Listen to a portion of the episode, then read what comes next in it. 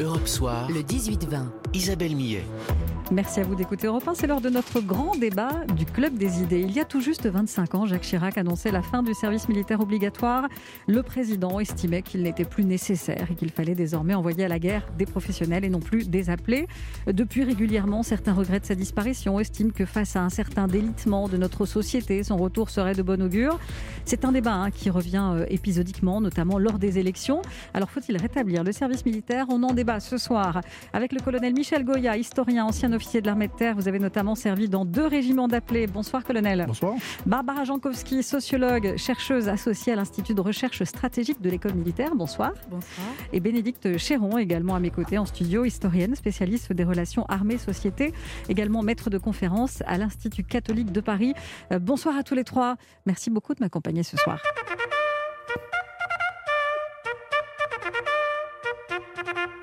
Bon, ça, c'était juste pour nous mettre dans l'ambiance, hein, pour rappeler des, souvenirs aux anciens.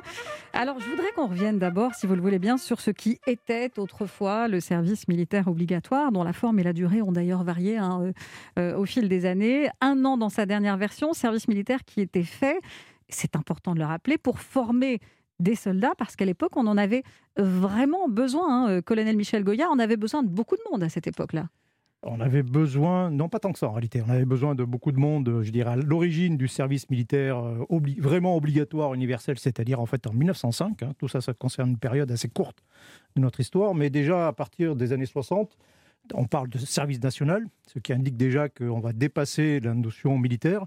Euh, et euh, en réalité, on, s'aperçoit assez rapidement qu'on n'a pas tant besoin de personnel que ça.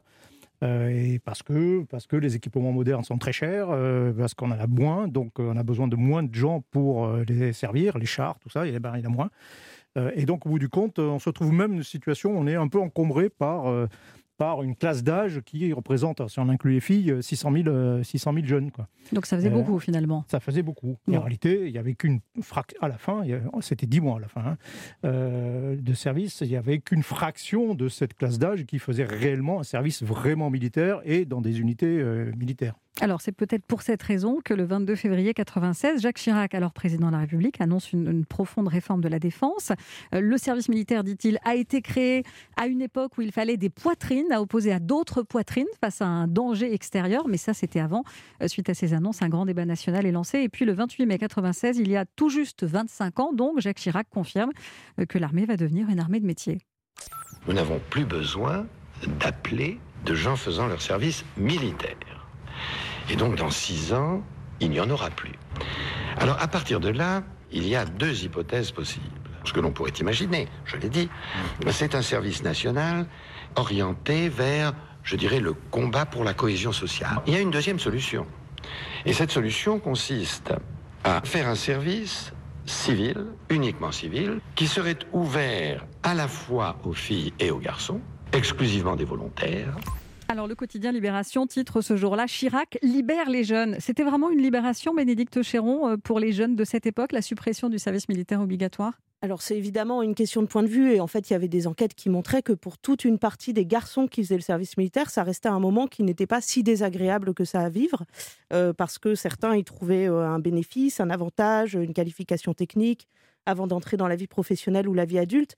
Mais ce qui est certain, c'est qu'en fait ça faisait déjà quelques années que pour beaucoup de garçons qui n'avaient pas vraiment le réseau pour échapper au vrai service militaire et qui faisaient autre chose qu'un vrai service militaire, eh bien, c'était devenu quelque chose dont la finalité, en fait, le sens, s'était effacé.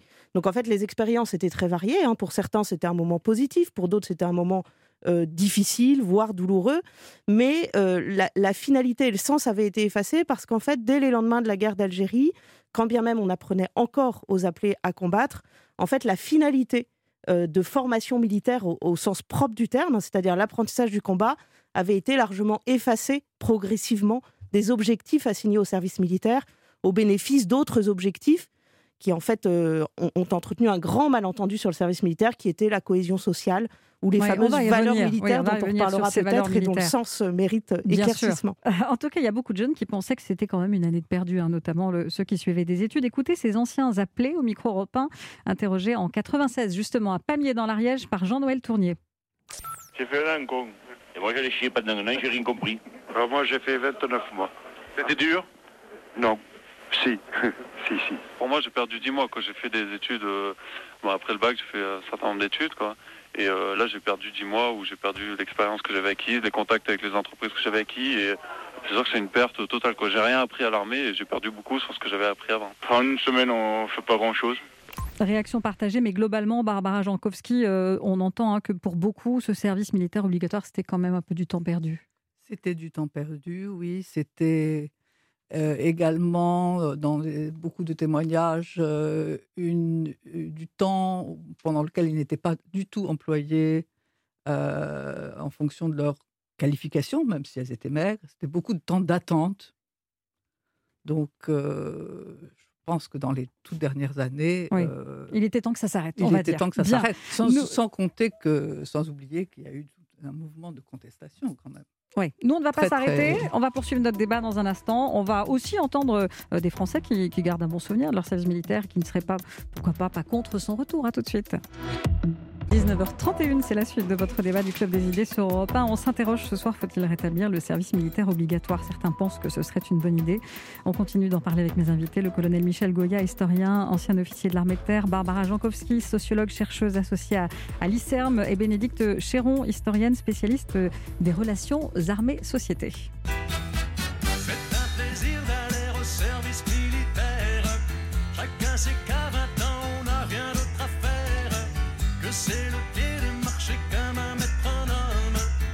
Voilà, depuis 1996 euh, et la suppression du service militaire obligatoire, le soldat, citoyen, défenseur de l'État-nation, c'est donc terminé. L'armée est désormais composée de, professionnels. C'est Jacques Chirac, on l'a dit, hein, qui a acté la fin de ce service militaire obligatoire et qui a instauré un rendez-vous citoyen obligatoire qui sera entendu, étendu d'ailleurs euh, aux, jeunes filles en 2002. Et on a eu droit à l'époque à des réactions euh, plutôt mitigées. Écoutez au micro de John Reichenbach. Ça me fait pas du tout fantasmer de faire le service militaire comme les garçons. Les huit jours obligatoires, euh, euh, vu que c'est pour après s'intégrer dans un service euh, proposé par l'armée, je, je refuserais. C'est bien que euh, filles et garçons soient logés à la même enseigne, d'autant que euh, le, le service militaire s'appréhende plus avec le treillis et le fusil au poing. Le progrès, ça serait qu'il n'y ait plus d'armée, qu'il n'y ait plus de service militaire, mais certainement pas euh, de, de pousser les filles à, à entrer au service militaire. Filles et garçons à la même enseigne, bonne ou mauvaise idée, euh, Bénédicte Chéron? Bah, de toute façon, on était dans un moment où la question ne se posait plus. En fait, Euh, ce qui avait présidé au service militaire obligatoire pour les garçons, c'était euh, ce qu'était la société française et bien plus largement les sociétés européennes et au-delà même euh, la plupart des sociétés du monde au, début du XXe siècle. Au début du XXIe siècle, au moment où le service national est suspendu, la question d'intégrer les filles dans les mêmes dispositifs que les garçons se pose évidemment dans des termes tout à fait différents.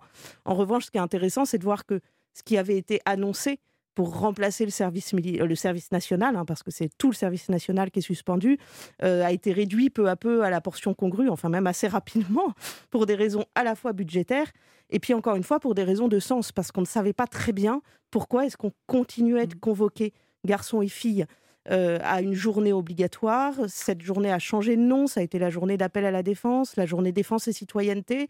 Et finalement, ça a été réduit à la portion congrue parce que les, les ambitions affichées par Jacques Chirac, qui étaient évoquées tout à l'heure, hein, qui était un service civil, Oui. pourquoi pas un Défendre service son pays national n'était plus un devoir, mais un métier. oui. en fait, on, on sait dans les travaux de sociologie et d'histoire qu'imposer un service civil obligatoire en démocratie, c'est extrêmement compliqué euh, parce qu'il n'y a aucun consensus social qui se dégage pour exprimer pourquoi il faudrait que tous les jeunes garçons et filles passent à un moment ou à un autre sous les fourches codines d'un dispositif obligatoire. C'est d'ailleurs, on en parlera peut-être, un des problèmes du futur SNU. Euh, colonel Goya, c'est vrai ce, que disait Bénédicte Chéron, il faut remettre dans le contexte hein, quand même de cette annonce de, Jacques Chirac. hein. Euh, c'est la fin de la guerre froide, les budgets militaires chutent, euh, chutent partout en Europe. La France doit déjà à l'époque remettre ses finances publiques dans les clous, notamment afin de préparer l'entrée de l'euro. Le service militaire obligatoire, ça coûtait très cher. hein.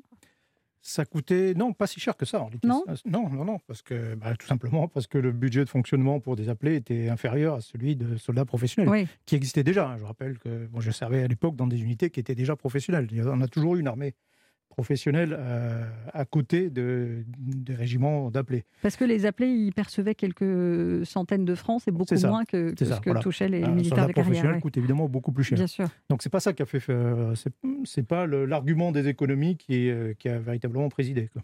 Alors aujourd'hui, ça ne serait pas envisageable de- d'envoyer des appelés, par exemple, au sein de l'opération Barkhane? Mais la dernière fois qu'on a engagé des, des appelés euh, dans une opération lointaine, c'était en Madagascar en 1895. Et c'est depuis cette époque qu'on a considéré que c'était trop dangereux parce que 5000 d'entre eux étaient morts de maladie. Et on, a dit à partir de ce maintenant, on n'enverra que des soldats professionnels dans les, euh, ce qu'on appelle aujourd'hui des opérations extérieures. L'exception étant euh, l'Algérie, parce que l'Algérie était considérée comme française. Euh, et, euh, et donc oui, la question qui se pose euh, maintenant, si, si c'est- s'il faut remettre un service militaire, ce sera pourquoi faire. Quoi. Si c'est, sachant que la, les- la médecine tropicale a beaucoup évolué depuis 1895, donc euh, cet argument ne tient plus. Euh, et, euh, et donc, si, euh, s'il faut servir les intérêts de la France, bah, ce serait, bah, ce serait ouais, par exemple au Sahel. Donc, si c'est pour envoyer des appelés au Sahel, pourquoi pas Ça peut avoir un sens, mais il faut. Ah oui, vous dites pourquoi pas. Pourquoi Non, pas mais- des non, appelés il au faut être, Sahel il faut Ouais. être cohérent. Je dis simplement qu'il faut être cohérent. Rétablir un service militaire, c'est quelque chose qui doit servir à, à l'armée. Ça doit servir à la nation en réalité. Le service, de, service national, c'est un service à la nation. C'est pas un, le service de la nation à des jeunes. Il ne Oui. pas inverser le, le processus. Donc c'est quelque chose qui doit être utile euh, à la nation. Si c'est pour euh, euh, mettre des jeunes, euh, garçons, des jeunes filles euh, dans, des, dans des quartiers euh, et, euh, et les faire attendre, en réalité, ça ne sert pas à grand-chose. Oui, c'est vrai ce que vous dites, parce que ceux, qui prônent le retour de, de ce service euh, obligatoire, euh, ils rappellent que c'est vrai qu'on se formait pour devenir soldat, mais c'est vrai aussi qu'on pouvait apprendre beaucoup d'autres choses hein, lors de son service militaire. Il y en a qui apprenaient à lire, d'autres qui passaient le permis de conduire. Euh, vous qui avez la triple casquette, euh, colonel Goya, vous êtes militaire, vous êtes formateur, vous êtes historien, vous avez été cadre dans, un régiment d'appelés. Alors oui, on pouvait apprendre plein de choses, c'est vrai, euh, mais, surtout on découvrait qu'on pouvait vivre euh, différemment que dans son cadre de vie habituel? Il y avait quand même un vrai brassage de population. Est-ce que c'est pas ça que, que les gens recherchent aujourd'hui quand ils disent il faut réinstaurer un service militaire? Oui, ce c'est l'argument premier qui est, qui est avancé. On notera quand même que ceux qui le prônent, généralement, ont préféré, euh, euh, enfin, qui prennent tant de vertus à l'armée, ont préféré euh, l'éviter lorsqu'ils étaient en capacité de, de faire le service Se militaire. faire Ca- réformer, ouais. Quasiment tous. hein. Ah oui? Euh, oui, oui. Et, euh, et donc, très concrètement, moi, les appelés que j'ai connus dans le régiment d'infanterie où j'étais, euh, bah, c'était tous ceux qui n'avaient pas euh, une dérogation pour faire des études. C'était, déjà, c'était des garçons, on l'a dit. hein. C'était et puis je retrouvais les classes les plus les classes populaires en réalité. Donc il y avait une sorte de double peine d'une certaine façon. hein. Le, service militaire c'est un impôt, c'est un impôt en temps éventuellement en sang même. Et cet impôt, bah, il retombait quand même globalement euh, pour, dans sa forme la plus difficile, la plus dure, et il retombait quand même largement sur les, euh, les classes les plus, les plus populaires. quoi. Ah oui. Donc ce que, ce que vous dites, c'est qu'en fait, quand on se dit que la jeunesse s'y retrouvait sans distinction de, de, de race, de religion, de les jeunes de banlieue, les petits gars de la campagne, les ultramarins, etc., euh, qu'il y avait un, un- un brassage, euh, ce- c'est pas vraiment ce qui se passait en fait à l'époque. Barbara Jankowski, vous êtes d'accord avec ça? Oh, tout à fait, oui. Oui. Oui, oui, je pense que dans les- la dernière décennie, au moins, euh, de- de- avant la suppression, le brassage social était devenu un mythe. Tout à, fait. En, en fait, ça dépend des moments de l'histoire du service militaire. C'est-à-dire qu'au début, euh, en 1905, quand ce service est imposé, alors il faut se souvenir que on, on a beaucoup édifié une mythologie républicaine du service militaire sur Valmy, la Révolution française, le citoyen soldat. En fait, le modèle qui préside à la création du service en 1905, c'est le modèle, d'abord un modèle prussien. hein. on a perdu en 1870 contre la Prusse. Il faut régénérer la nation euh, par tous les biais, l'école, euh, les hussards de la, République, et puis aussi le service militaire. Et, c'est vrai que, évidemment, on a retrouvé à ce moment-là dans l'armée les échelonnages sociaux qui existaient dans la société, parce que l'armée, c'est la société. hein. donc, on retrouve ces échelonnages sociaux, mais tout le monde s'y est fréquenté pendant un temps.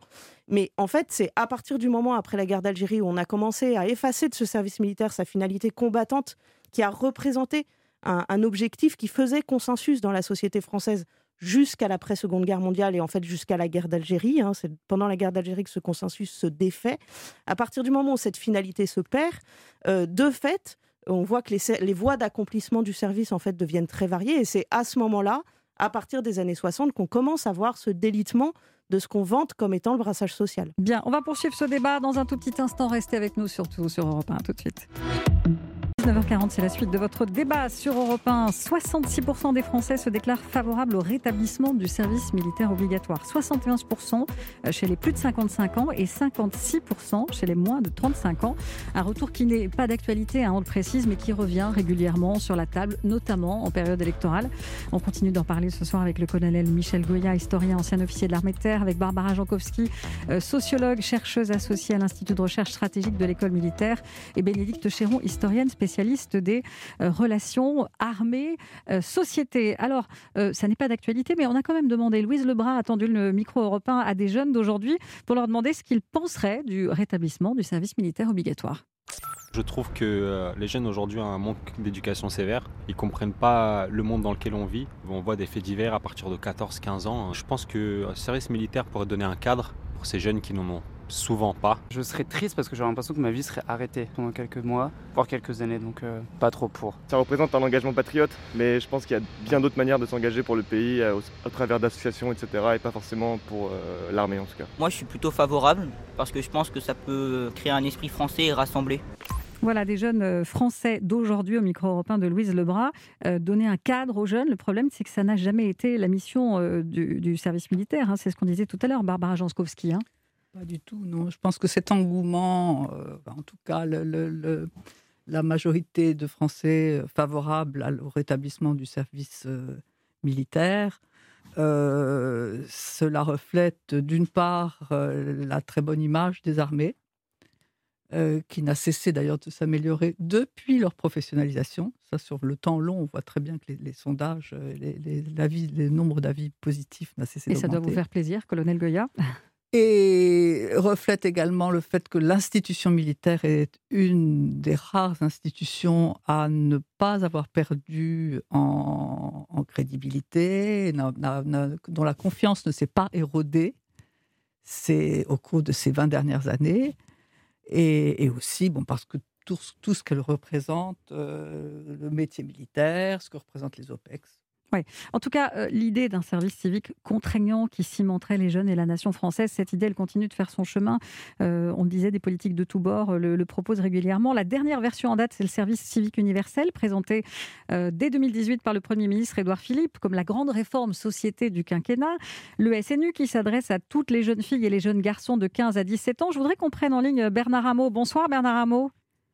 Oui, bonsoir madame, Merci. bonsoir mesdames, euh, bonsoir monsieur et bonsoir mon colonel. Euh, merci beaucoup d'être avec nous en direct ce soir sur Europe 1. Alors vous êtes ancien directeur d'établissement scolaire et vous avez été euh, directeur d'une session expérimentale du SNU il y a deux ans, c'est ça? Et vous préparez la prochaine qui aura lieu le mois prochain. Alors est-ce que vous pouvez nous rappeler déjà rapidement en quoi ça consiste? Bah, Écoutez, euh, je me suis engagé avec beaucoup de détermination dans la phase d'expérimentation qui, a, qui s'est déroulée sur 13 départements en 2019 euh, qui a accueilli pendant euh, 12 jours. Euh, en ce qui me concerne, j'ai accueilli 120 jeunes volontaires, je précise, euh, pour une session de vie collective. Et ici, je prépare une nouvelle session de 140 jeunes qui aura lieu en juin de cette année. Alors, qu'est-ce qu'ils font? Vous dites une session de vie collective. On fait quoi pendant ce SNU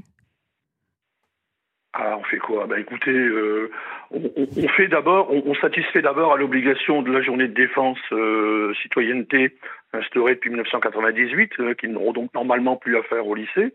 Et c'est, je dois le dire, le seul moment, ou quasiment le seul moment où ils vont rencontrer euh, les forces armées hein, qui, qui, qui, anime cette journée de façon magnifique.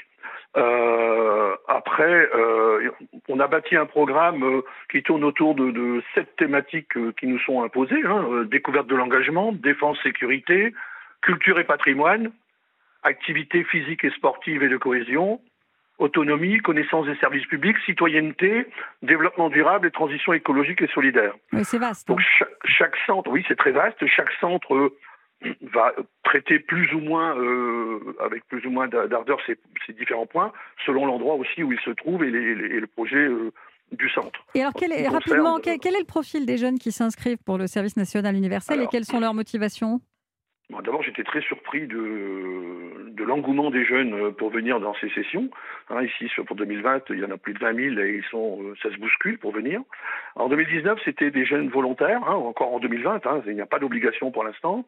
En 2019, beaucoup, enfin beaucoup, une bonne part était euh, sur le mythe du service militaire. Hein. C'était des jeunes qui euh, euh, se destinaient à, des métiers sous uniforme hein, euh, et en demander un peu plus. Euh, bien sûr, il a fallu aussi euh, tempérer, euh, tempérer cela. hein. Le, le SNU, c'est pas, euh, pas une préparation militaire, euh, c'est pas, euh, c'était pas le moment, mais enfin, ils étaient euh, extrêmement engagés hein, Bon. dans, dans toutes les activités. Et donc vous allez poursuivre, Alors, euh, vous allez reprendre ça, vous allez recommencer cette année. Oui, avec euh, cette année pour le centre que je vais diriger, euh, euh, euh, moi je, je suis très attaché à la notion d'éco-république, hein, parce que pour ces jeunes, euh, les, les problèmes d'écologie sont vraiment au premier plan de leur préoccupation, me semble-t-il. Et euh, il me semble important euh, pour les républicains de les inscrire dans euh, les républicains, euh, c'est-à-dire ceux qui aiment la République. Oui, oui, hein, bien sûr, euh, oui, non, mais, euh, On vous avait compris. d'inscrire d'inscrire ça dans euh, dans le champ républicain euh, et dans le champ de la démocratie. Merci beaucoup, merci. Oui, Beaucoup merci. de débat et, et un vrai parcours et une continuité du parcours euh, des valeurs républicaines fait par l'école, les associations et les familles. Et un vrai partage. Merci à vous, euh, Bernard Hameau, en direct ce soir sur Europe 1 pour nous parler du SNU. Euh, Colonel Michel Goya, ça, ça a vraiment un intérêt. Un pardon pour Bernard Hameau, j'espère qu'il n'écoute plus, mais ça a vraiment un intérêt, le service national universel. Euh, pour moi, non, pas tellement. Il faut quand même revenir à l'origine. Au départ, c'est un projet de véritable service national pour adultes qui est, sorti du programme de- d'Emmanuel Macron et qui a buté très rapidement sur, une contrainte juridique. euh, C'est-à-dire que la Cour européenne des droits de l'homme a dit écoutez, votre service national, c'est du travail forcé pour les adultes. Euh, et à partir de là, ben, on a rétropédalé. C'est devenu que- quelque chose d'obligatoire pour les mineurs. Et donc, à partir du moment où on ras- rassemble des mineurs dans un endroit pour apprendre des choses, bah, ça, moi, ça me rappelle quelque chose. hein, ça s'appelle un projet éducatif. Donc, ça, c'est la mission du, euh, du ministère de l'Éducation euh, et pas tellement de- des autres ministères en réalité. Alors, ceux qui font, bon, c'est euh, c'est très bien. hein, Il n'y a, pas de problème. Ils vont apprendre des choses. Je serai, euh, ils sont, peuvent être euh, très enthousiastes. Je serai curieux de voir lorsque ce sera obligatoire pour euh, les 600 000 jeunes comment ça va se passer, si ça se fait. Mais moi, ce qui me gêne surtout, c'est que ça coûte extrêmement cher. En réalité, on n'en parle pas, mais il est prévu d'une dépense de euh, 1 milliard par an pour faire deux semaines de, bah, de ce qui ressemble à des colonies de vacances. hein. Quand j'entends euh, les, euh, les arguments, ce sont exactement les mêmes que les colonies pour les colonies de vacances. hein. Bon, malheureusement, j'ai pas le temps de, de vous poser la question, mesdames. Colonie de vacances, juste en un mot. Oui, le SNU. Bénédicte Chéron, Barbara Jankowski. En fait, euh, il y a la question des contenus. On voit bien, hein, votre invité l'a dit, qu'il y a beaucoup de choses dedans. On se demande quelle est la question de la finalité. Ouais. Et en fait, pour rendre un dispositif obligatoire, il faut qu'il y ait une finalité qui soit acceptée par l'ensemble de la nation pour accepter le coût budgétaire dont parlait euh, Michel Goya, mais aussi la privation de temps que ça représente pour les jeunes. Et en fait, s'il n'y a pas ce consensus national sur la finalité, le service national universel ne pourra pas être obligatoire parce qu'il y aura beaucoup de gens qui chercheront à l'éviter et se posera la question des sanctions qu'on Et mettra voilà. en œuvre. Bon, on aura l'occasion d'en reparler. Merci en tout cas, merci beaucoup à tous les trois euh, pour ce débat. Je pense que chacun puisse faire euh, son avis. Merci, très belle soirée.